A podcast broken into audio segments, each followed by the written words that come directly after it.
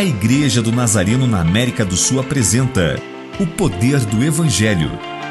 Um devocional de autoria do Reverendo Severino José que abençoará sua vida.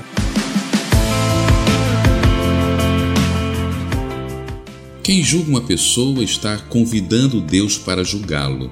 Jesus, como sempre, está se referindo à motivação da pessoa.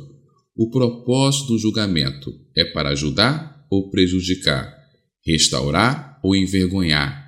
A recompensa de uma pessoa que evita julgar as pessoas é comparável à de um mercado oriental na época.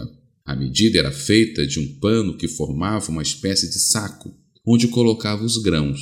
Um comerciante generoso sacudia, prensava os grãos no saco até transbordar e só depois colocava no vasilhame do comprador.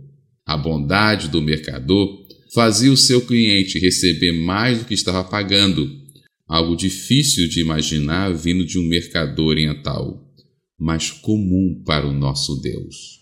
Senhor, que possamos controlar nosso impulso e evitar julgarmos as pessoas que as nossas motivações sejam ajudar, restaurar, ensinar as pessoas, e não o contrário, para recebermos em troca a sua bondade em abundância.